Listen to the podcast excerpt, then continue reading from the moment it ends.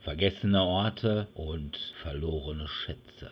Wir greifen uns Fedora und Bullenpeitsch und ziehen ins Abenteuer bei unseren drei Top 5 der Abenteuerspiele. DSD, der Brettspiel-Podcast.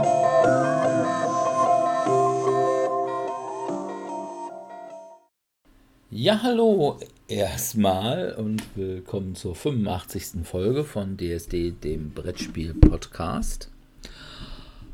Ja, heute geht's weiter in unserer Themenserie und zwar mit dem Thema Abenteuer.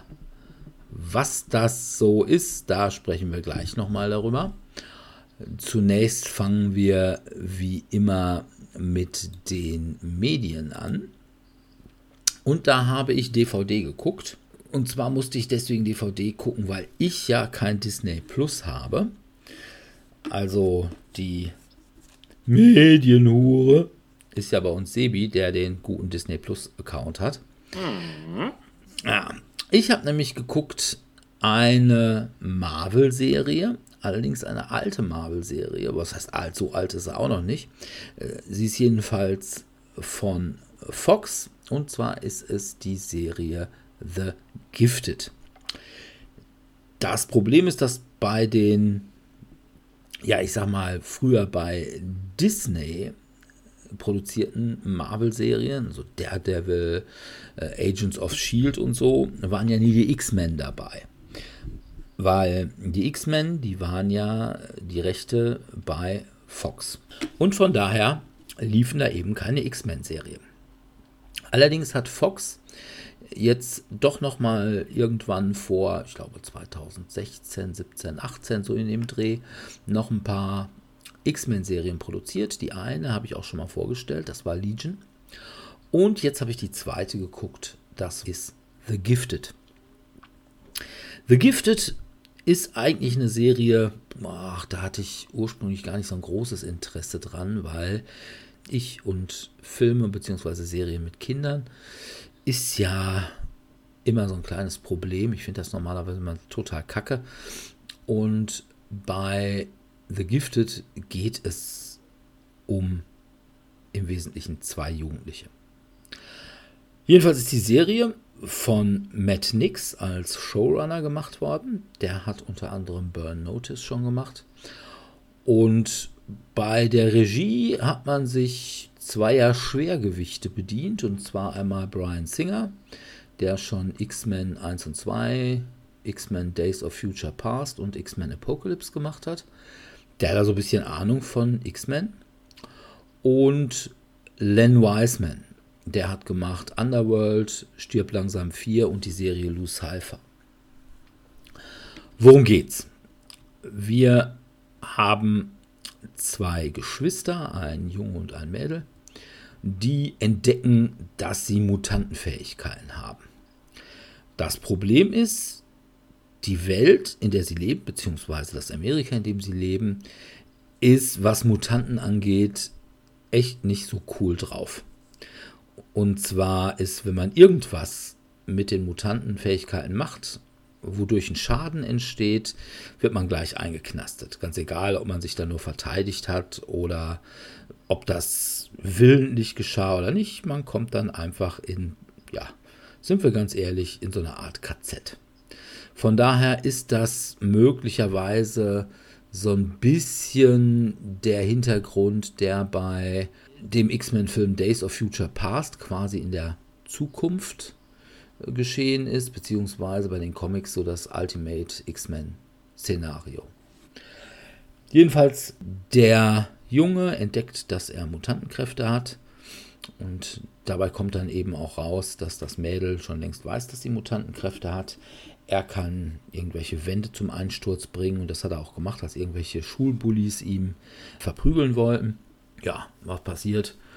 Es kommen die Sentinel Services, so eine Art Mutantenpolizei, und wollen sie abholen. Will die Familie aber nicht. Und Vater Reed ist Staatsanwalt und hat von daher auch so ein bisschen Ahnung von der ganzen Sache. Und der sagt jetzt, okay, pass mal auf, wir machen das so. Wir sehen zu, dass wir abhauen nach Mexiko. Da sind Mutanten legal. Ja, das versuchen sie auch, werden dann aber trotzdem irgendwie aufgespürt und treffen dabei dann auf den Mutantenuntergrund, der sie da so ein bisschen aus der Bedrulle holt. Dieser Mutantenuntergrund ist ja durchaus mutantenmäßig prominent besetzt, nämlich das sind dann tatsächlich nicht so No-Name-Mutanten wie unsere beiden Kinder, Lauren und Andy, sondern das sind tatsächlich aus den Comics bekannte Mutanten. John Proudstar, AK Thunderbird, Blink, Polaris, die in den Comics ja die Tochter von Magneto ist, oder auch Sage. Und ja, da kommen sie dann auch in diesen Mutantenuntergrund. Zunächst wird Reed auch noch gecaptured von diesen Sentinel Services und kommt dann auch in den Knast, wo vorher schon Polaris gelandet ist, als sie nämlich Blink retten wollten. Und im Anfang geht es jetzt darum, wie man die beiden wieder aus dem Knast rausbringt. Der Hauptgegenspieler ist der, ja, ich sag mal, Captain von diesen Sentinel Services. Und der hasst alle Mutanten, weil bei einer Mutantendemonstration ist seine Tochter ums Leben gekommen. Also der ist jetzt auch nicht so per se böse, sondern irgendwie auch so verständlich böse. Und ja, was soll ich sagen? Die ganze Serie ist richtig, richtig gut. Hätte ich nicht gedacht. Bin hier so wirklich positiv überrascht. Und also es gibt noch eine zweite Staffel, die ist aber wohl in Deutschland echt schwer zu kriegen, außer man hat Disney Plus. Und ich überlege jetzt schon, ob ich mir da nicht vielleicht mal irgendwie so ein, zumindest so ein Mönätchen mal Disney Plus dann doch zulege, um die zweite Staffel davon zu gucken.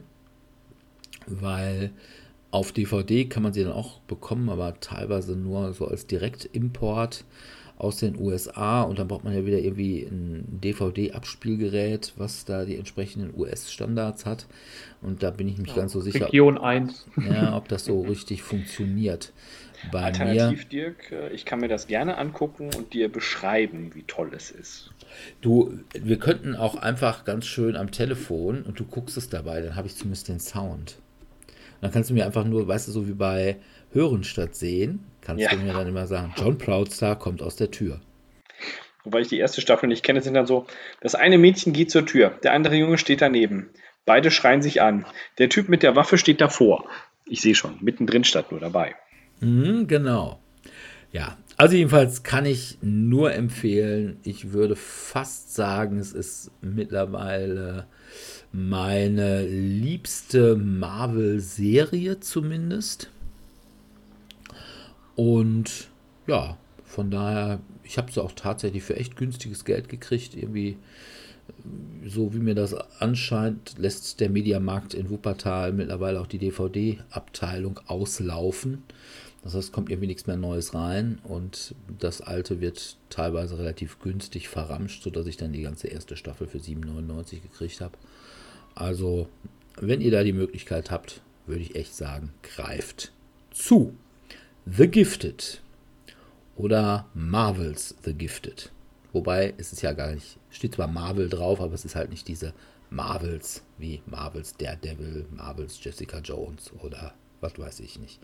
Marvels Defenders, die man ja kennt, was einem dann echt auch Vorteile bei Codenames Marvel bringt. ja, das stimmt definitiv. Okidoki. Sebi hat auch noch Serie geguckt. Und zwar eine deutsche. Ja. Ich habe eine deutsche Serie geguckt. Ähm, und zwar ist die gerade brandneu rausgekommen auf dem Bezahlsender Netflix. Ich habe da auch echt lange drauf gewartet. Und zwar handelt es sich um die dritte Staffel von How to Sell Drugs Online Fast. Ich glaube, ich habe da auch schon mal drüber gesprochen, als eine andere Staffel rauskam, wie positiv überrascht ich doch davon war. Und diese Serie hat mich auch in der dritten Staffel positiv überrascht.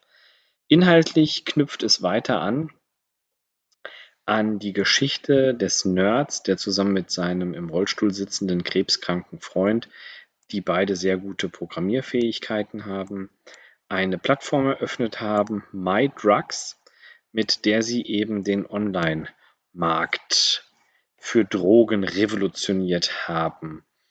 Und Moritz Zimmermann, also die Rolle Moritz Zimmermann, der Hauptcharakter, äh, wird immer wieder gezeigt, wie er da sitzt in Handschellen und quasi in der vierten Dimension mit dem Zuschauer spricht, wie es dazu kam, dass er da war. Äh, das ist tatsächlich so ein Plot, der sich seit der ersten Episode durchzieht. Mm, und da wird jetzt endlich das Geheimnis gelüftet. Wie kam es dazu, dass Moritz verhaftet wurde? Bevor es aber in der großen finalen Episode rauskommt, wird vorher noch mal einiges aufgedröselt. Er hat festgestellt, dass er gar nicht der richtige CEO ist von dem großen Projekt, sondern dass es sich dabei um die zwei Mädels handelt aus Rotterdam, die ihn die ganze Zeit nur benutzen als Marionette und, und, und. Er hat natürlich Probleme mit seiner Ex-Freundin. Er hat generell Probleme mit der Schule, denn er muss ja das Abi klar machen. Er hat sich zerstritten mit seinen zwei Kumpels, die ihn immer unterstützt haben. So ein bisschen Teenie-Gedöns. Es ist aber auch echt witzig. Also es sind sehr viele Anspielungen dabei. So muss zum Beispiel der sportliche Typ dann irgendwie Geld auftreiben und man sagt dann so spaßeshalber, ja, äh, du würdest mehr Kohle bekommen mit deinem Sixpack auf ähm, OnlyFans. Und er so, hä, was? OnlyFans raff ich nicht. Und bekommt dann halt erklärt, äh, was es mit dem OnlyFans-Programm auf sich hat. Und es ist herrlich. Also ich habe wirklich, ich habe das so weggesuchtet. Es gibt auch immer kleinere Cliffhanger am Ende, die dazu führen, dass man wirklich das nächste sehen möchte. Und es ist dieses ständige doppelte Spiel. Also man weiß gefühlt nie, wer gerade mit wem intrigiert oder manipuliert oder klarkommt oder auch nicht. Ich fand's gut. Also es ist ein sehr schöner erstmal Abschluss von diesem Plot, wobei ich nicht zu viel spoilern möchte, wie es konkret ausgeht. Denn die Episode geht tatsächlich in der Echtzeit weiter. Also wie schon gesagt, nachdem eben geklärt wurde, warum und wie er in den Knast kam, wird darüber hinaus weiter gedreht und es geht nochmal so ein bisschen mehr in die äh, ja, Plot-Twist-Richtung. Ich will nicht zu viel verraten. Also für mich ist es ein Ganz klarer Hingucker, es ist eine sehr schöne deutsche Produktion. Ich habe viel gelacht. Manche Sachen sind echt urkomisch, andere Male musste ich mich auch sehr an meine eigene Schulzeit zurückerinnern und an diverse Charaktere und ich mag es einfach, weil es eine deutsche Serie ist, die relativ gut ist. Also die läuft auch international sehr gut. Also die kriegt einige Preise und und und. Und außerdem spielt Matthias Schweighöfer nicht mit. Das finde ich sehr gut. Okay, spielt aber doch, äh, ich weiß nicht, spielt in der ersten Staffel leider mitgespielt, ich weiß nicht, ob auch immer Bjarne Mädel mit? Ja, der stirbt leider direkt in der Staffel. Ah, der okay. stirbt leider direkt in der ersten Staffel. Spoiler! Ja, und deswegen kommt er danach nicht mehr vor. Also er hat immer mal wieder Gastauftritte, wo sich auf ihn bezogen wird. Aber ob es sich dabei um ein Body-Double handelt oder ob sie tatsächlich Bjarne Mädel dahingesetzt haben, das äh, kann ich jetzt nicht ah, ja, okay. erklären. Ja, gut. Okay. Dominik. Ich habe auch Serie geguckt, aber Cartoon-Serie. Ich war, letzte Woche war ich krank. Ach. Ja. Und habe dann einfach bei geguckt, was es bei Netflix so gibt und bin dann auf Close Enough gestoßen, das von JQ Quintel produziert wird. Der hat anscheinend Horton hört ein Hu gemacht, aber viel bekannter für Leute, die ich nicht kenne, weil ich kannte es vorher nicht, aber immer wenn ich jetzt eben auf Close Enough gestoßen bin, bin ich auf die andere Serie von ihm gestoßen, nämlich The Regular Show. Vollkommen Aha. abgedreht. Habe ich noch nie vorher gesehen, aber soll eben sehr starke Anleihen davon haben. Lief von 2010 bis 2017, also wurde anscheinend ein paar Mal wieder aufgelegt. Von daher war es nicht ganz unerfolgreich. Aber ich hatte davon auch vorher nicht gehört. Mich hat es ein bisschen an ein bisschen so Rick and Morty mit ein bisschen realistischeren Hintergrund erinnert. Aber worum geht es eigentlich? Also es geht um ein Ehepaar, so Anfang Mitte 30, die ihre fünfjährige Tochter haben und aber trotzdem noch so ein bisschen ihren 20er Jahren Freiheit ein bisschen hinterhertraumen. Sie leben in einer Wohngemeinschaft in LA mit einem getrennten Ehepaar, also die mal verheiratet waren, aber inzwischen getrennt sind, aber trotzdem mit denen zusammen leben und kommen immer wieder in surreale Situationen rein. Zum Beispiel in einer der ersten Folgen geht Emily, die Frau, immer zu so Hausbesichtigungen und stellt sich halt vor, wie toll es wäre, in diesen Häusern zu leben und steigert sich da immer mehr rein und trifft dann halt jemand anders, also einen anderen Typen, der auch irgendwie vor seiner Realität weg will und so ein Teenager-Mädchen, was so Influencerin drin ist, denkt und ja, wenn ich jetzt mal reich bin, dann kaufe ich mir auch diese ganzen Häuser und dann bilden die zu dritt mehr oder weniger so eine Fake-Familie und steigern sich da immer mehr rein, so dass sie dann hinterher in so einer im Grunde genommen so 80er-Jahres-Sitcom dann hinterher sind, wo sie gar nicht mehr rauskommen. Und da kommt für mich dieser Rick und Morty-Ding rein, weil die Storys sind zwar in der Realität basierend, ne? also kann man sich durchaus vorstellen, ja, wenn man so Mitte 30 ist, so sich ein bisschen sehnsüchtig an die 20er oder was man sich sonst gedacht hat, wie die Zukunft wird und sich ein bisschen dann da entziehen möchte. Aber dann geht es wirklich absurd und die kommen da halt gar nicht aus diesem Haus raus. Und es müssen erst wieder alle dann rein, um gemeinsam da wieder irgendwie rauszufinden. Also kommt es ins komplett surreale, abstruse eben rein. Und mich hat das irgendwie ein bisschen, also nicht so ganz abgeholt. Also für mich findet sich diese Serie nicht so, möchte sie jetzt irgendwie so eine Realsatire sein oder möchte sie eben dieses surreale, abgedrehte sein? Und für mich passt dieser Mix irgendwie nicht so ganz. Was die Serie aber hat, ist, sie ist sehr kurzweilig.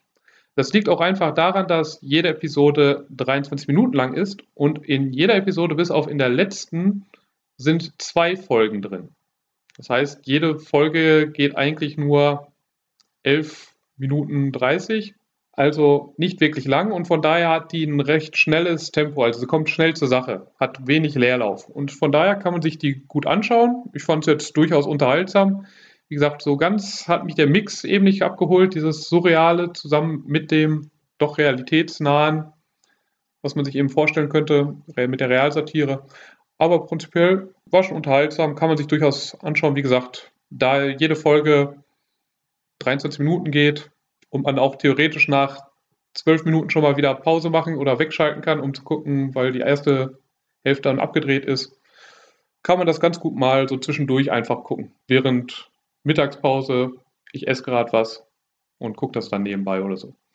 Von daher so eine kleine Empfehlung für Close Enough bei Netflix. Also es gibt inzwischen schon eine zweite Staffel, die ist aber auf Deutsch noch nicht erschienen. Wenn ich das jetzt richtig bei Wikipedia sehe, startet die ab dem 30. August und kommt dann wöchentlich immer eine neue Folge raus. Eigentlich bei TNT Comedy, aber ich glaube, online wird das über Netflix abrufbar sein, aber ich weiß nicht, ob es dann auch sofort am ersten Tag immer für Netflix aufrufbar sein wird. Ja.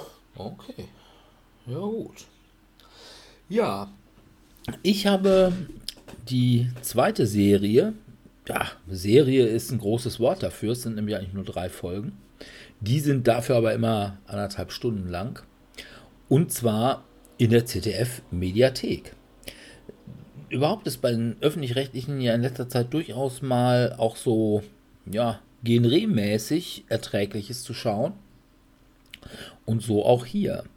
Und zwar geht es um die Serie Vienna Blood. Das ist eine Koproduktion der BBC, des ORF und des ZDF nach einer Buchreihe von Frank Tellis, die heißt The Lieberman Papers und ja, es ist im Prinzip eine Krimiserie. Eine Krimiserie, die im Wien des ausgehenden 19. und beginnenden 20. Jahrhunderts spielt. Es geht darum, dass Max Liebermann, gespielt von Matthew Bird, der auch in der Kurzserie der BBC Dracula mitgespielt hat, als Arzt und Schüler von Sigmund Freud, ja, eigentlich dabei hilft, Verbrechen aufzuklären.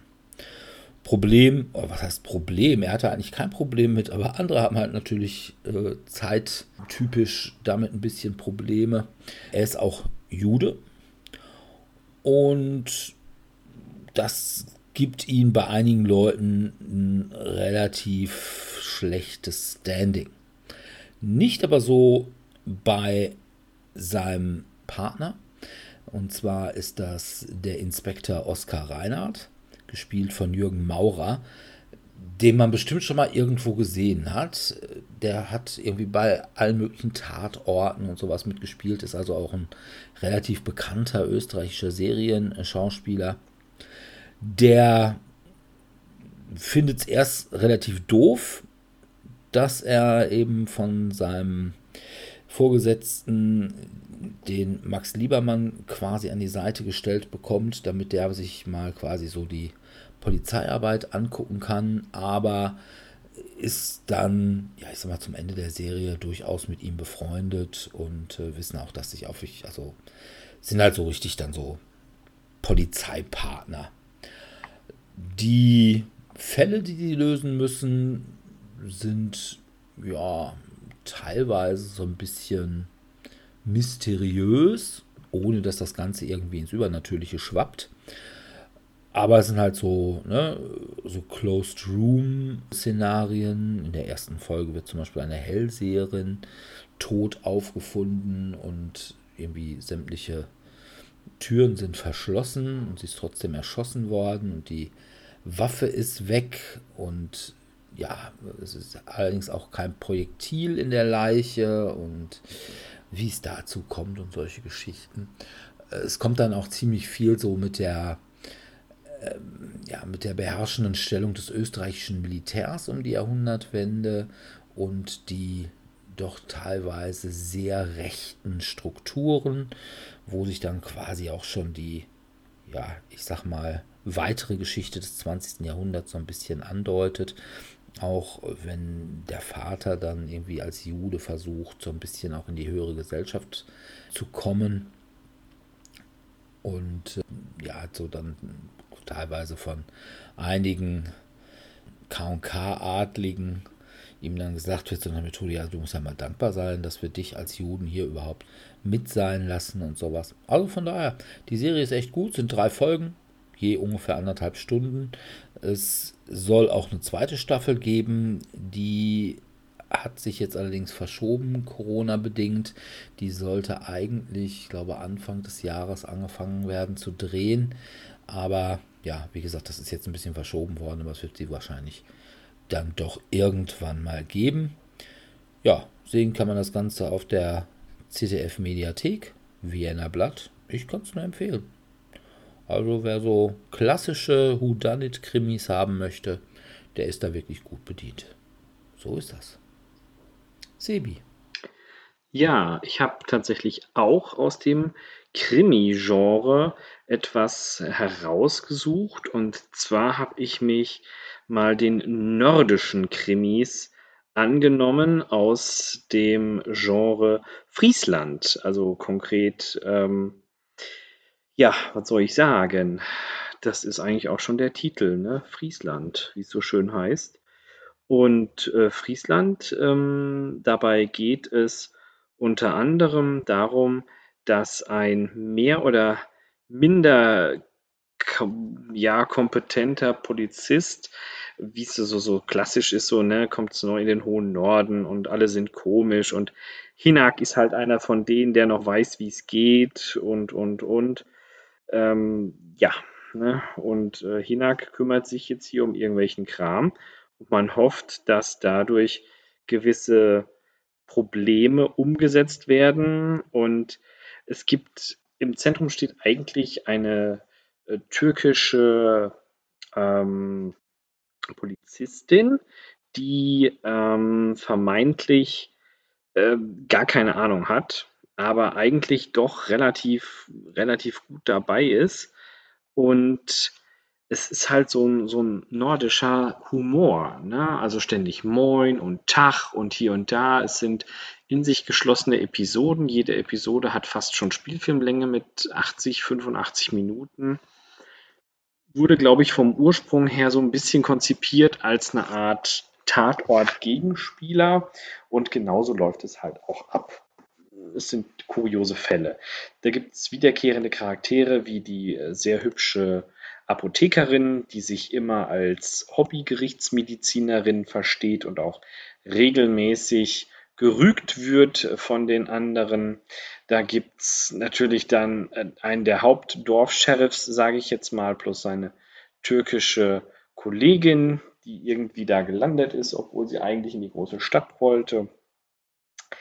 Es gibt diverse andere wiederkehrende Charaktere. Also ich bin noch nicht so weit. Ich bin erst bei Episode 4.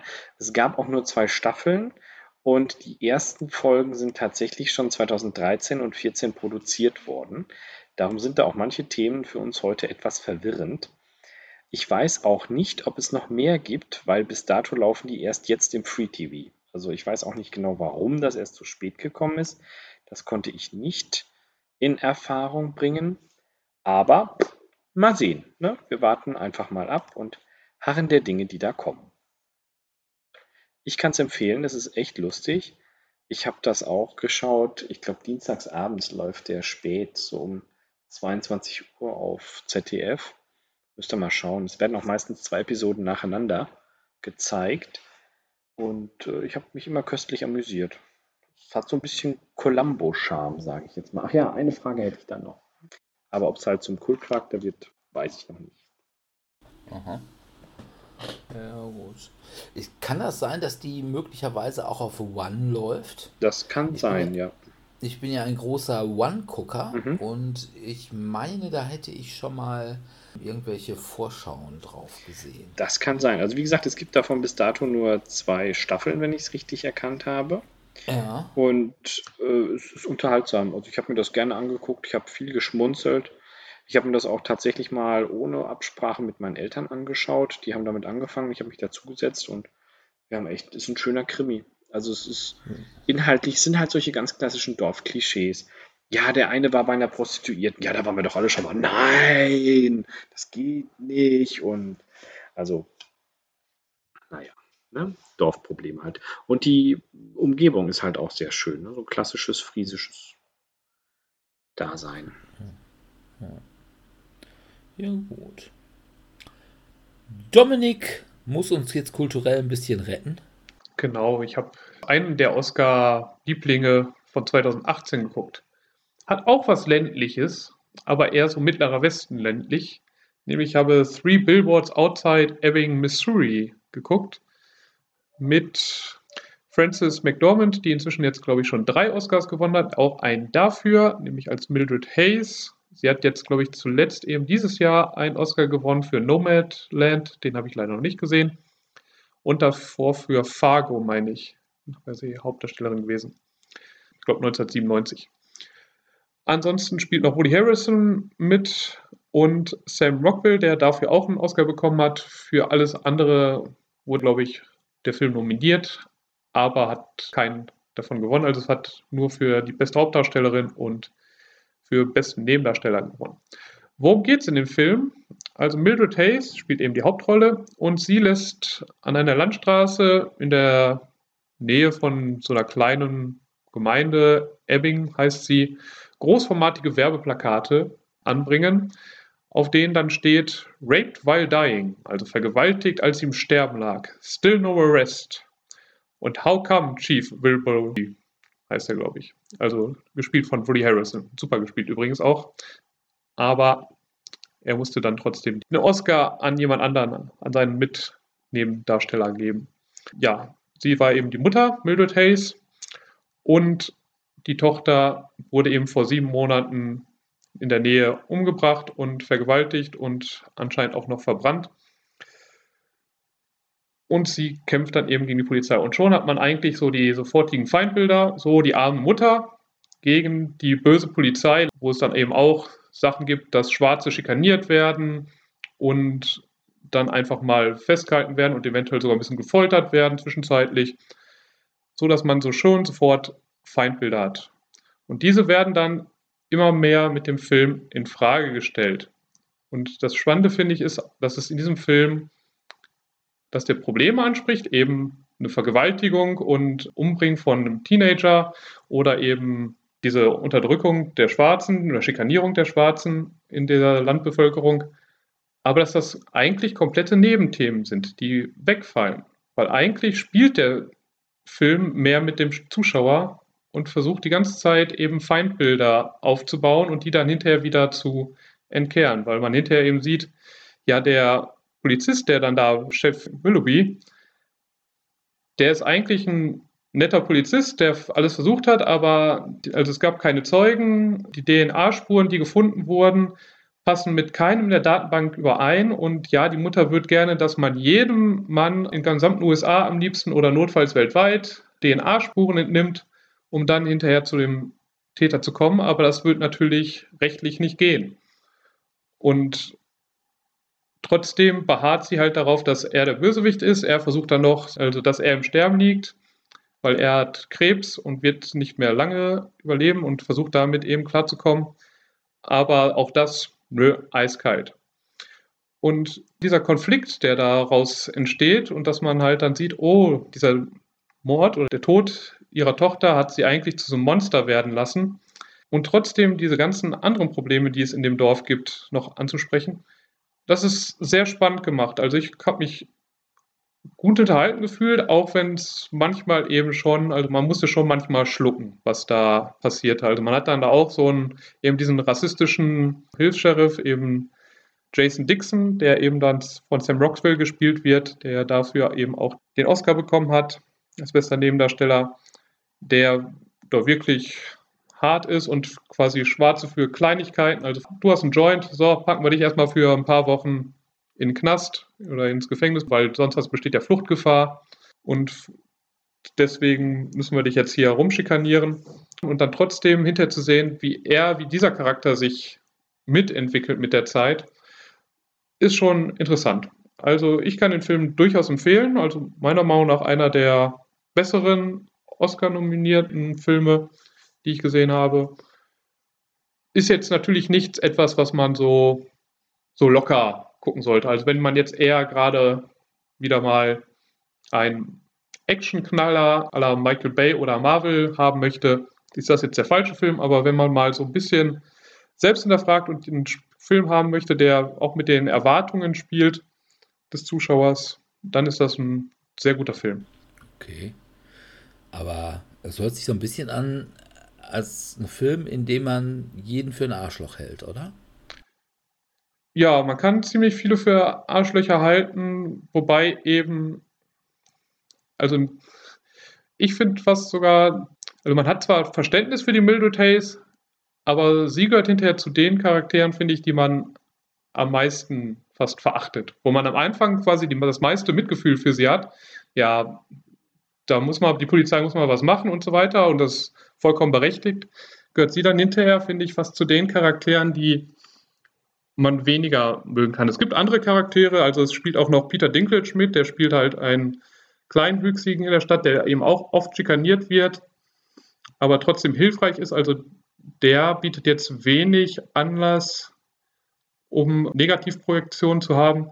Und auch eigentlich der Hauptsheriff bietet auch wenig Anlass. Also der ist halt auch ein netter Familienvater, der eigentlich das Beste für die Stadt will und auch sein Bestes gibt, aber eben keine Möglichkeit sieht, da etwas herauszufinden und eben seine eigenen Probleme hat, eben, dass er Krebs hat und dass ihm durchaus das bewusst ist, dass er bald sterben wird und seine Familie, also seine Frau und sein, ich weiß jetzt gar nicht, Tochter, Sohn, auf jeden Fall sein Kind zurücklassen wird. Und auch da, wie gesagt, das ist jetzt nicht, dass man hinterher alle hasst, aber eben dass man Personen, die man eben vorher gehasst hat, vielleicht ein bisschen mehr Verständnis für sie hat und dass man Personen, die man am Anfang, für die man denkt, ja, die können eigentlich nicht falsch liegen, dass man da dann eher mehr Probleme sieht. Also fand ich, fand ich wie gesagt, interessant gemacht und von da aus durchaus empfehlenswert. Gut. Okidok. Ja, dann kommen wir mal zu unserem eigentlichen Thema, und zwar Abenteuerspiele. Was sind Abenteuerspiele? Also generetechnisch denke ich, hatte jeder so im Kopf bei uns Indiana Jones. Ne? Vielleicht ja. noch Alan Quartermain oder so. Allerdings, als ich die Folge hier vorbereitet habe, habe ich festgestellt, erstens, so viele Spiele aus diesem Genre gibt es gar nicht. Und zweitens, von denen dies gibt, sind ein Großteil irgendwelche langweiligen Eurogames, denen man das Thema nur aufgeklatscht hat. Und von daher habe ich diesmal auch echt keine Shortlist. Also, ich habe schon eine Shortlist. ja, ich glaube, meine Shortlist geht nur bis Platz 6 oder 7. Ah, meine ist ein bisschen länger. Ah, nee. Naja, ich habe richtig hart gekämpft, um welche voll zu kriegen. Na gut. Aber ich fange einfach mal an. Und zwar mein Platz Nummer 5 ist ein Spiel, was ich tatsächlich auch nur einmal gespielt habe. Ich habe es selber nicht, weil es mir immer zu teuer war. Und es ist jetzt spieltechnisch auch nicht der allergrößte Wurf. Aber es ist natürlich dieses Thema zu Spiel gepresst, wie es nicht besser gehen könnte. Und zwar ist es ein Spiel von ja, ich sag mal, den Meister des Ameritrash von Jason Hill und seiner Firma Flying Frog und es ist Fortune and Glory. Fortune and Glory ist ja, ja, man hat alles, was man bei Indiana Jones hat. Ne? Man hat wilde Archäologen, die wertvolle Artefakte suchen, um dafür ordentlich Fortune zu kriegen, nämlich um sie meistbietend zu verkaufen. Man hat als Gegenspieler wahlweise irgendwelche Mobster oder Nazis natürlich. Und ja, treibt sich da auf der ganzen Welt rum um eben diese Artefakte zu finden. Und dann haben wir immer diese Sache, ne? wenn man dann irgendwelche Abenteuer hat und man besteht einen Teil nicht, dann hat man immer den sogenannten Cliffhanger.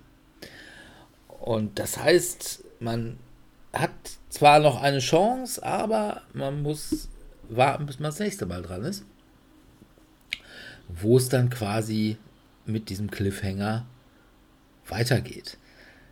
An sich ist das Ganze eine, ja, relativ, ich möchte sagen, nicht sagen stupide Würfelorgie, aber es ist schon eigentlich nichts anderes als Würfeln. Und man hat natürlich auch so ein bisschen was, wie man diese Würfelwürfe so ein bisschen beeinflussen kann mit irgendwelchen, ja, ich sag mal, Gadgets, ne? Wenn man die Bullenpeitsche und ein Fedora hat oder wenn man zum Beispiel irgendwie ein Monokel hat, ein Monokel macht einen immer gleich viel intelligenter und solche Sachen. Also, wenn man dann seine Proben würfeln muss. Und wie gesagt, es ist nicht das allerbeste Spiel. Aber wenn man wirklich dieses Gefühl von Indiana Jones haben will, dann gibt es echt wenig Besseres. Ich würde sagen, es gibt noch genau ein besseres Spiel, oder vielleicht zwei bessere Spiele, die genau dieses Gefühl eben geben. Und die kommen entsprechend noch weiter höher. Aber deswegen bei mir auf Platz 5, weil es halt eben spielerisch nicht ganz so toll ist. Und weil es meines Erachtens auch vollkommen überteuert ist. Deswegen habe ich es auch nicht, sonst hätte ich mir das echt mal hingestellt. Aber ich sag mal, 95 Euro muss es dann doch nicht sein. Fortune and Glory. Ja, schon hart. Vor allem brauchst du auch den Platz dafür, weil das ist ja auch wieder so ein Sarg. Ja, aber um, relativ, also nicht, nicht ganz so dick wie die früheren FFG-Kindersärge.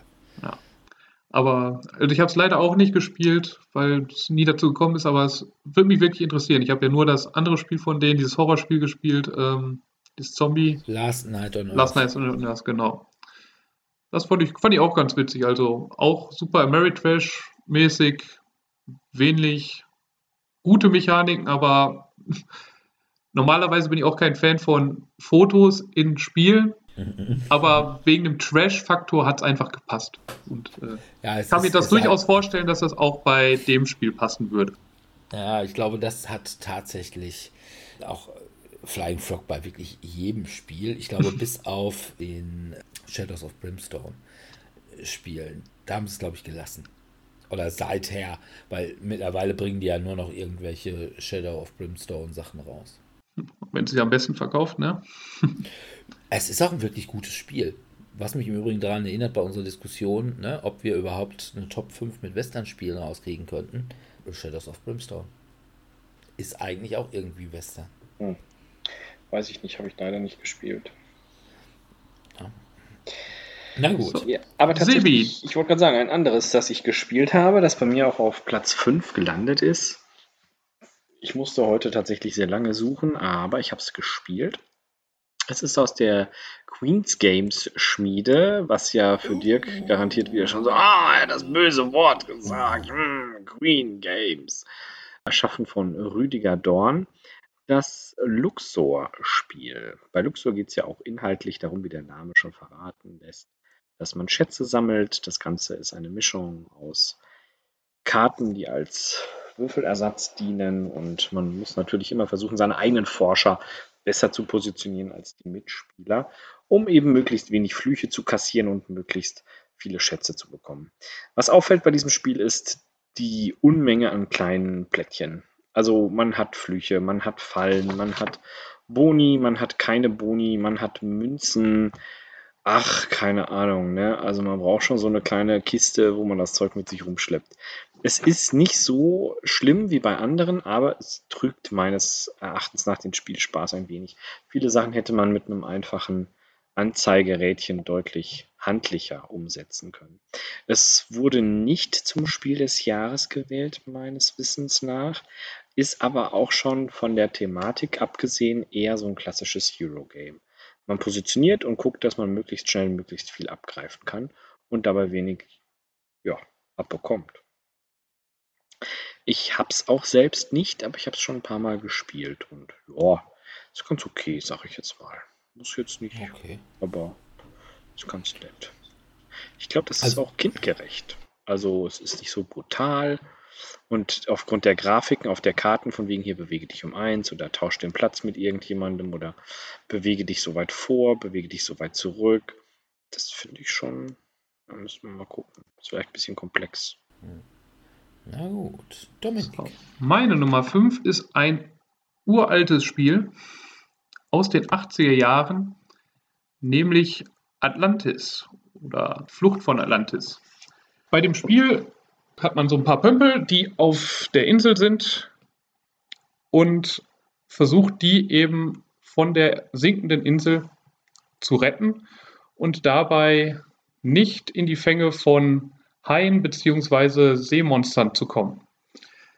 Man versucht dann eben sich auf die Schiffe, die am Anfang positioniert sind, zu bringen. Das Problem ist bei den Schiffen, wenn dann Seemonster kommt, hält das Schiff nicht lange durch. Und dieses bisschen gegenseitige Take-Set, weil man halt ähm, sowohl die Monster auch ein bisschen mitspielt und sich auch die Plätze in den Schiffen wegnimmt oder eben, was das sicherste Transportmittel ist, natürlich ein Delfin. Da ein bisschen sich die Sachen wegzunehmen, das hat damals als Kind sehr viel Spaß gemacht. Ich habe es seit Ewigkeit nicht mehr gespielt. Ich habe es auch nicht. Aber meine Cousine hat es gehabt und also ich erinnere mich sehr gerne an die Zeit zurück, als ich das mit meiner Schwester, Cousine und Oma zusammen gespielt habe. Von daher Atlantis oder Flucht von Atlantis meine Nummer 5. das ist ja voll das Gegenteil vom Abenteuerspiel. Weil jeder weiß, ne, Indiana Jones, ne, der sucht Atlantis. Ne, die, und möchte nicht davon äh, wegfliehen. Genau, und hier geht es ja darum, wie Atlantis erstmal versunken ist. Ja. Wie man mit seinen Männchen Gibt es dazu Abenteuer nicht die Wahrheit Storm. im Film Erik der Wikinger, wo es dann auch über Atlantis West und den Blutstropfen geht? Ja, ich erinnere mich düster. Aber ich hätte jetzt eher gesagt, die Wahrheit gibt es in dem guten alten Lucas Adventure Indiana Jones in the Fate ja, of Atlantis. Da sowieso, ja, definitiv. ja, gut. Ja, meine Nummer 4 ist ein Spiel von den Autoren von Just One und von Steam Torpedo. Was beides von mir sehr geschätzte Spiele sind. Und ich muss tatsächlich sagen, dass ich bis zur Vorbereitung für diese Folge gar nicht wusste, dass dieses Spiel von den beiden, beziehungsweise dass die beiden eben auch Just One und Steam Torpedo gemacht haben. Und zwar geht es um das Spiel The Seventh Continent. Bei The Seventh Continent geht es darum, man hat, ja, ich sag mal, eine geheimnisvolle Krankheit, die einen immer schwächer werden lässt und um diese Krankheit zu besiegen, muss man einen Tempel suchen, von dem man aber nur so eine ungefähre Karte hat, wo er denn ist. Und man kommt dann irgendwann irgendwo auch unter ziemlich mysteriösen Umständen an, hat nichts dabei, also ist jetzt nicht so, dass man mal so eine ordentliche Expeditionsausrüstung hätte, sondern man hat also eigentlich nichts außer Hemd und Hose und muss dann quasi über diesen siebten Kontinent, um eben zu diesem Tempel zu kommen, um dann eben seinen Fluch bzw. diese komische Krankheit loszuwerden. Das ist eigentlich echt nett, also zumindest dieser, ich sag mal, Entdeckungsaspekt, der ist schon sehr, sehr stark in dem Spiel. Was ich bei dem Spiel nicht ganz so gut finde und weshalb es bei mir auch nur auf Platz 4 ist, ist halt eben, ich mag kein Crafting. Hm, okay.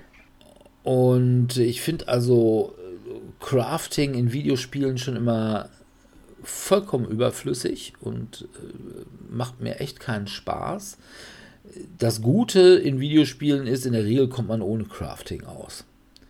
Hier kommt man nicht wirklich ohne Crafting aus. Das heißt, man muss, wenn man irgendwelche Sachen gefunden hat, dann muss man die irgendwie zerlegen, wieder neu zusammensetzen, um andere Sachen zu finden. Und ja, sonst ist das Spiel nur sehr, sehr schlecht schaffbar.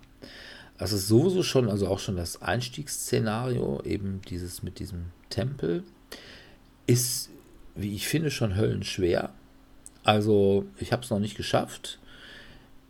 Ich war aber schon mal so weit, dass ich sagen konnte, also in der Gegend, wo ich mich jetzt hier befinde, da kann jetzt irgendwie um die nächste Ecke kann die eigentlich der Tempel sein.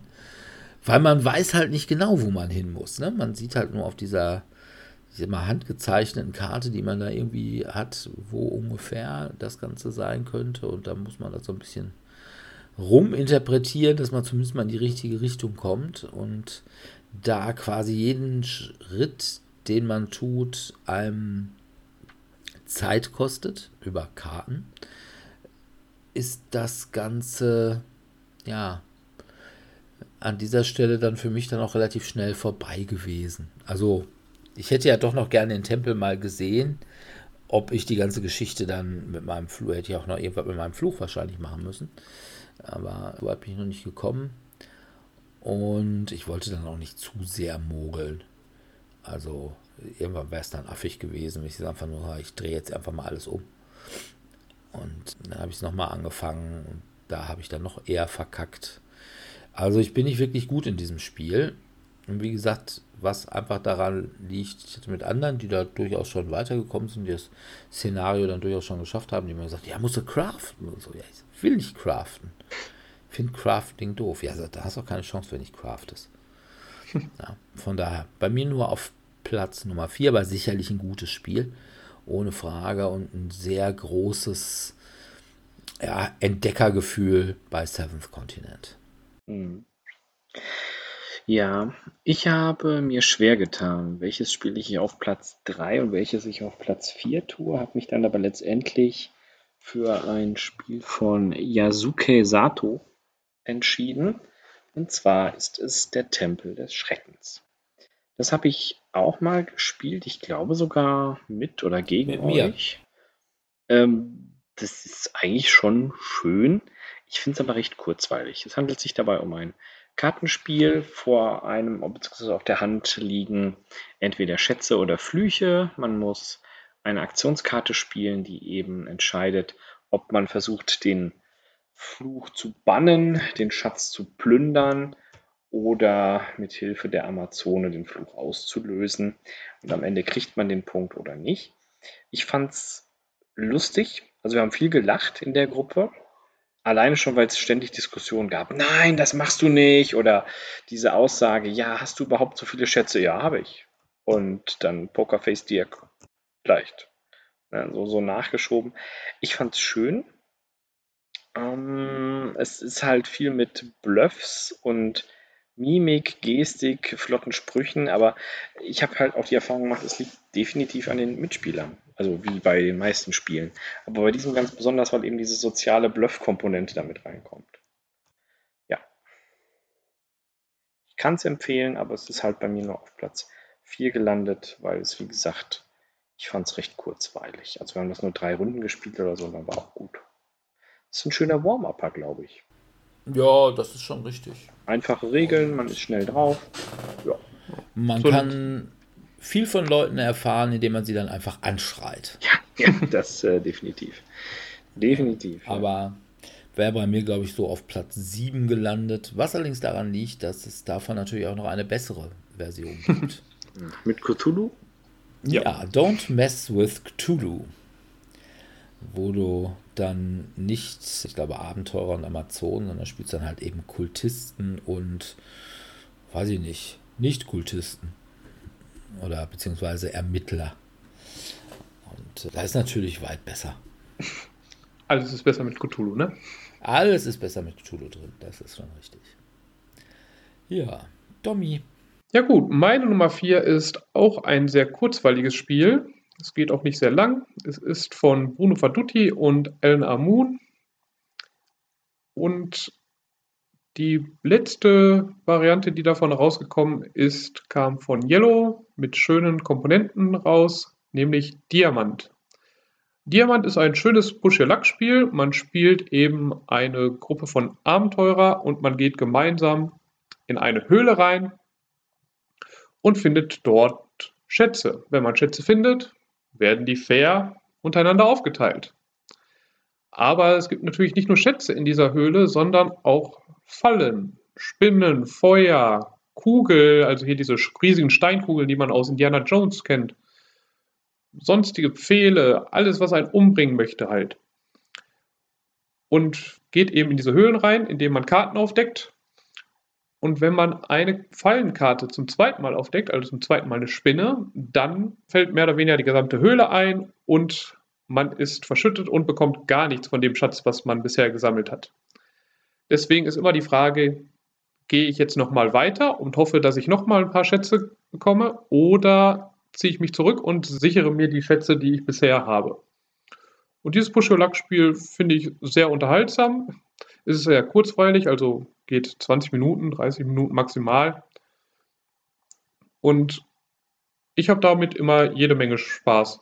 Also jedes Mal zu überlegen, hm, ach komm, eine Karte geht noch. Eine Karte, die schaue ich mir noch an. Da sind bestimmt 15 Schätze drauf. Oder, ja, komm, das ist jetzt doch, ist doch jetzt ein bisschen zu riskant. Und da liegen, also alles, was nicht gerade aufgeteilt werden kann, also wenn da zum Beispiel fünf Edelsteine liegen, die man aufteilen müsste und man spielt gerade zu viert, dann bekommt halt jeder ein und der letzte, den man nicht aufteilen kann, der bleibt halt liegen. Und wenn dann jemand zurückgeht, darf der dann alle Schätze, die dort noch liegen, mitnehmen.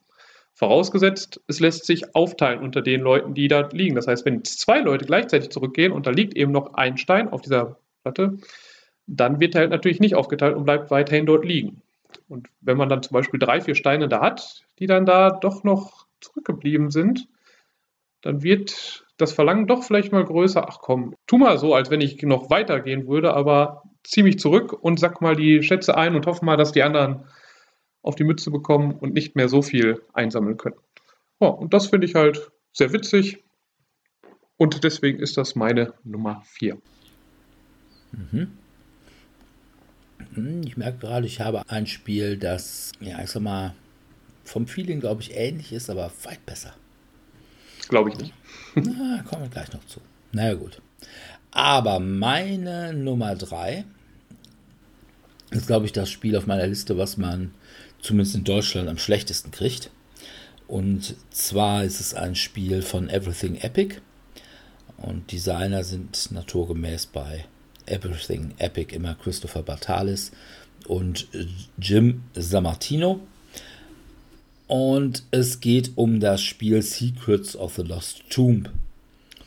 Es geht halt darum, ja, man hat halt so richtige Indiana Jones Verschnitte, die halt in eine, ja, was ist denn das so? Grabanlage, Tempelanlage äh, eindringen und man hat da natürlich mit allem zu tun, was auf so einen Indiana Jones Verschnitt irgendwie so, ja, was da auf einen zukommt. Irgendwelche fieshaften Skarabäen, Schlangen natürlich. Warum unbedingt Schlangen? Und aber auch erwachte Mumien und solche Sachen. Und es ist systematisch relativ gut. Ich habe es allerdings auch tatsächlich nur online gespielt, jetzt während Corona. Aber man kann es zum Beispiel auch sehr, sehr gut alleine spielen.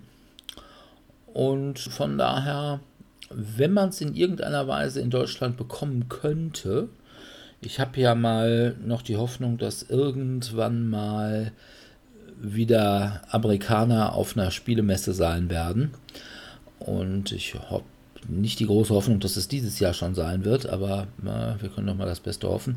Bisher waren auf den Spielmessen in Essen auch immer äh, die Leute von Everything Epic und dass man da vielleicht mal die Möglichkeit hat, da noch ein Exemplar zu kriegen, weil die machen halt in der Regel immer alles über Kickstarter und dann verkaufen sie es auf ihrer Webseite, aber zumindest wie gesagt in Deutschland findet man das irgendwie nicht und wenn dann nur zu exorbitanten Preisen. Von daher habe ich da so ein bisschen Hoffnung, das da zu kriegen. Es hat sogar Miniaturen, auch wenn die jetzt nicht so richtig toll sind. Aber immerhin, keine Holzklötzchen. Es soll Spiele mit ähnlichem Thema geben, die sehr viele Holzklötzchen haben und auch schon mal für Spiel des Jahres nominiert werden. Ach was. Und daher meine Nummer 3, Secrets of the Lost Tomb. Und was sehr schön bei dem Spiel ist, ist, dass es, es ist eine Sache, die viel zu selten gemacht wird. Und zwar diese Bodenkacheln, die mit so einer Puzzlemechanik aneinander ge, ja, gepuzzelt werden. Ja, das ist echt schön. Das bringt auch immer so ein bisschen Stabilität rein. Ja, genau, dass die einem nicht immer permanent irgendwie über den Tisch rutschen. Und das macht den Monk in mir schon glücklich. Ja, gut. Sebi, deine Nummer 3. Meine Nummer 3 ist ein kooperatives Spiel. Ich habe ja meistens unter meinen Top 5 unter anderem kooperative Spiele dabei. Dieses Mal ist es Robinson Crusoe. Robinson Crusoe, wie der Name schon sagt, kooperativ, äh, benannt nach dem Roman des Schiffbrüchigen. Wir sind alle zusammen mit Robinson Crusoe quasi auf einer Insel gestrandet und wir machen das, was man so auf einer Insel so macht. Man kämpft ums Überleben. Man schaut, was man an Essen dabei hat. Man schaut, was man an Waffen herstellen kann. Man schaut, wie man die eingeborenen Hütten plündert, ob man erkundet, ob man es schafft, rechtzeitig hinzugehen. Dieses Spiel ist rotze schwer. Also ich glaube, ich habe es erst zweimal geschafft, Level 2 überhaupt auch nur im Ansatz beinahe zu bestehen man hat ganz viele Faktoren. Es ist auch vom Aufbau her sehr komplex. Also man muss sehr viele Kleinteile machen, sehr viele Holzsteinchen, Schieber, Püppchen, Hölzchen und, und, und. Puh, darum ist es auch mal Platz 3 gelandet, weil ich es eigentlich trotzdem cool finde. Also es fordert mich, auch wenn es so frustrierend ist. Und ja, Push Your Luck gibt es da jetzt nicht direkt. Es geht halt schon darum, dass man eben von seinem Basislager aus versucht, den Dschungel zu erkunden und genug Gedöns zusammenzukriegen. Man freut sich dann aber auch über so Kleinigkeiten wie, juhu, ich habe es geschafft, ein Feuer zu machen oder einen Kochtopf herzustellen. Was ich sehr witzig finde und manchmal auch ein bisschen nervig ist, ist, dass wenn man sich entschließt, Aktivitäten zu machen, wie beispielsweise Beeren sammeln, ja, du warst Beeren sammeln, Würfel, äh, und hast dich verletzt. Da denke ich mir, Mann, ey, wie ungeschickt muss man sein, wenn man sich beim Beerensammeln verletzt. Oh, wenn du so mal in eine Himbeeren gehst, ja, hat schon. Und auch tatsächlich so schwer, Dornen. dass du einen Tag nicht arbeiten kannst oder nur zur Hälfte. Es ist dahingehend halt so ein bisschen zockermäßig, dass man sich halt entscheiden muss, wie viel traue ich mich zu. Äh, Gehe ich auf Nummer sicher, nehme nur ein bisschen Essen oder versuche ich den großen Wurf und äh, versuche dabei den Tiger zu erschlagen. Ähm, ich mag es. Es hat ganz viel Gedönse und ich könnte es eigentlich auch mal wieder spielen, jetzt wo ich so darüber rede. Ich habe es echt schon lange nicht mehr gespielt. Es liegt aber auch daran, dass die Community, mit der man spielt, oft sehr gefrustet ist. Es ist halt, wie gesagt, sehr schwer. Also von daher Robinson Crusoe, Kartenbrett und Würfelspiel. Dominik. Ja, gut, meine Nummer 3 ist ein Crossover, wurde schon genannt. Ist es eben auch kooperativ und auch sehr schwer. Und es wurde von Dirk vorhin genannt. Seventh Continent. The Seventh Continent. Ich habe es auch nicht so weit, glaube ich, darin geschafft in dem Spiel. Ich glaube, bei den ersten eins oder zwei Malen haben wir sogar noch nicht mal von dieser Startinsel. Also man startet ja erstmal auf so einem kleinen Vorbereich und muss dann gucken, wie man über die Wassermasse kommt. Und ich glaube, da sind wir auch schon ein, zwei Mal dran gescheitert, bevor wir es überhaupt drüber geschafft haben.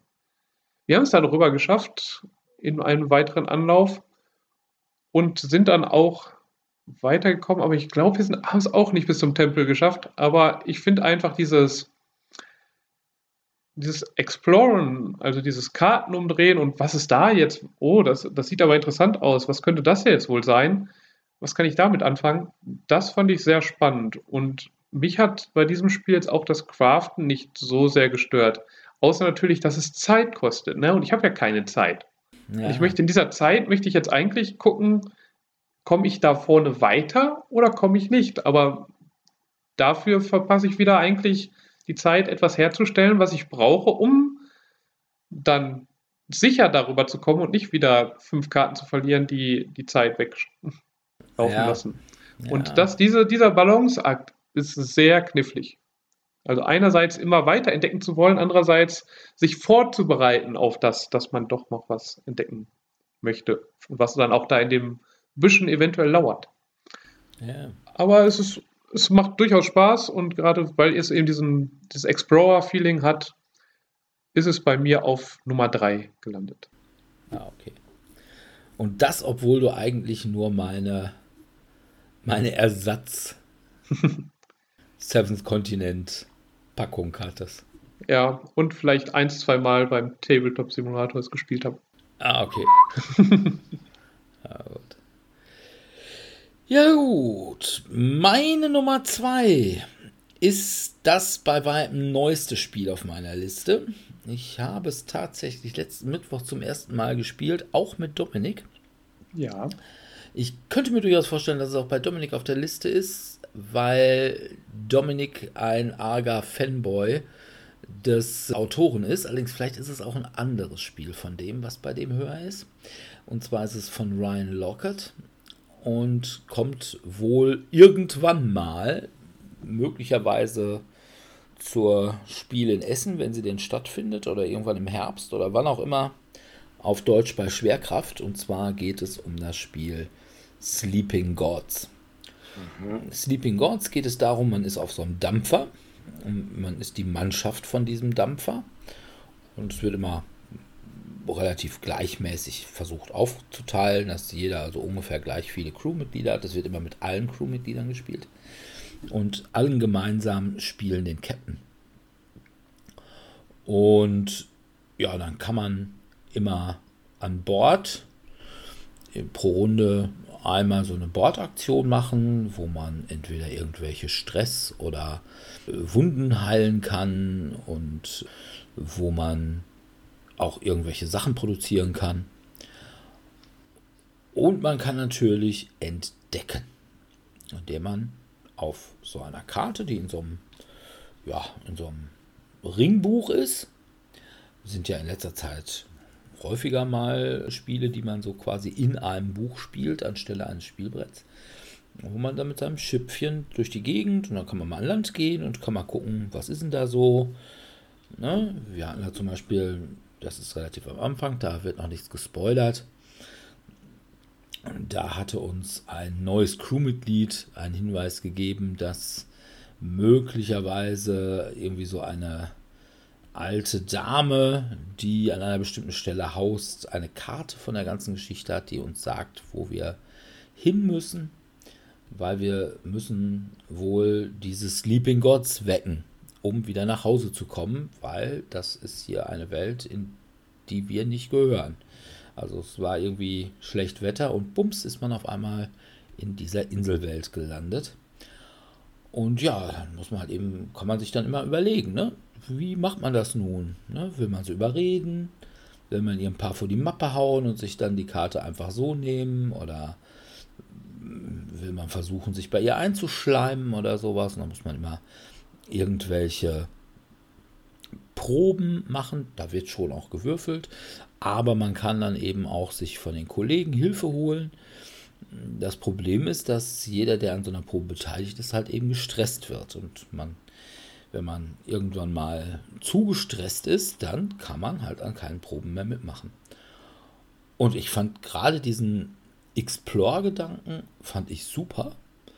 Also wir sind äh, am Mittwoch nicht wirklich weit über dieses Tutorial gekommen, was ich im Übrigen auch wirklich ganz sehr solide fand. Und ich muss ehrlich sagen, ich freue mich darauf, wenn es weitergeht. Also ich möchte schon wissen, wann wir dann jetzt unser erstes Totem mal kriegen.